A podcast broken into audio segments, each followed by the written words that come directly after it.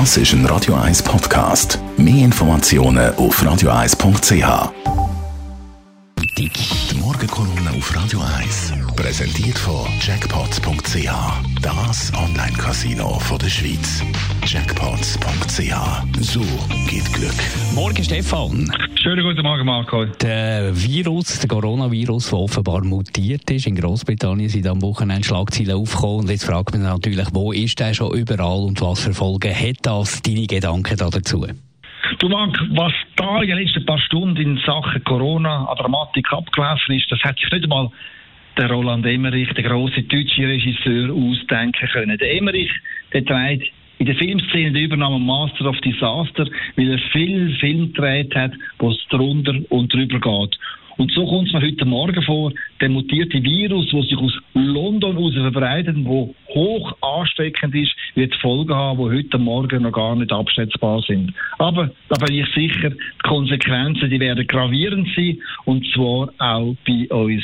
Denn die neue Virusmutation, die ist nicht nur in England nachgewiesen, sondern bereits auch in anderen europäischen Ländern, nämlich in Dänemark, in Italien und in den Niederlanden. Und es ist gut möglich, dass sich die Mutation schon gleich auch bei uns festsetzen wird. Je höher aber der hoch ansteckende Virus zu uns kommt, umso wahrscheinlicher wird ein zweiter härter Lockdown in der Schweiz und das wäre in meinen Augen eine absolute Katastrophe.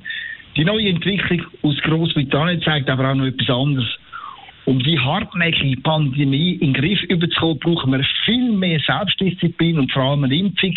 Ja, eine Impfung, die die Mehrheit der Bevölkerung akzeptiert. Das aber ist noch überhaupt nicht der Fall, wie eine Umfrage vom Wochenende zeigt.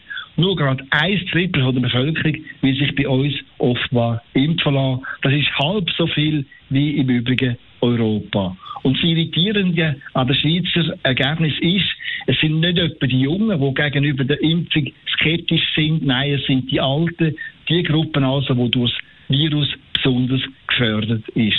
Das muss sich in meinen Augen radikal ändern, wenn wir das Virus von unserem Alltag verdrängen. Und ich habe die leise Vermutung oder auch Hoffnung, dass die jüngste Virusmutation da und dort zu einem Umdenken führt. Das wäre mindestens ein positiver Effekt von der dramatischen Entwicklung, die wir heute Morgen erleben müssen.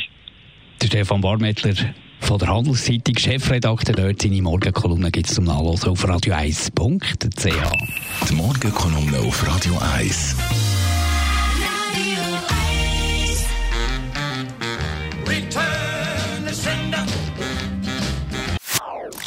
Das ist ein Radio 1 Podcast. Mehr Informationen auf radio1.ch.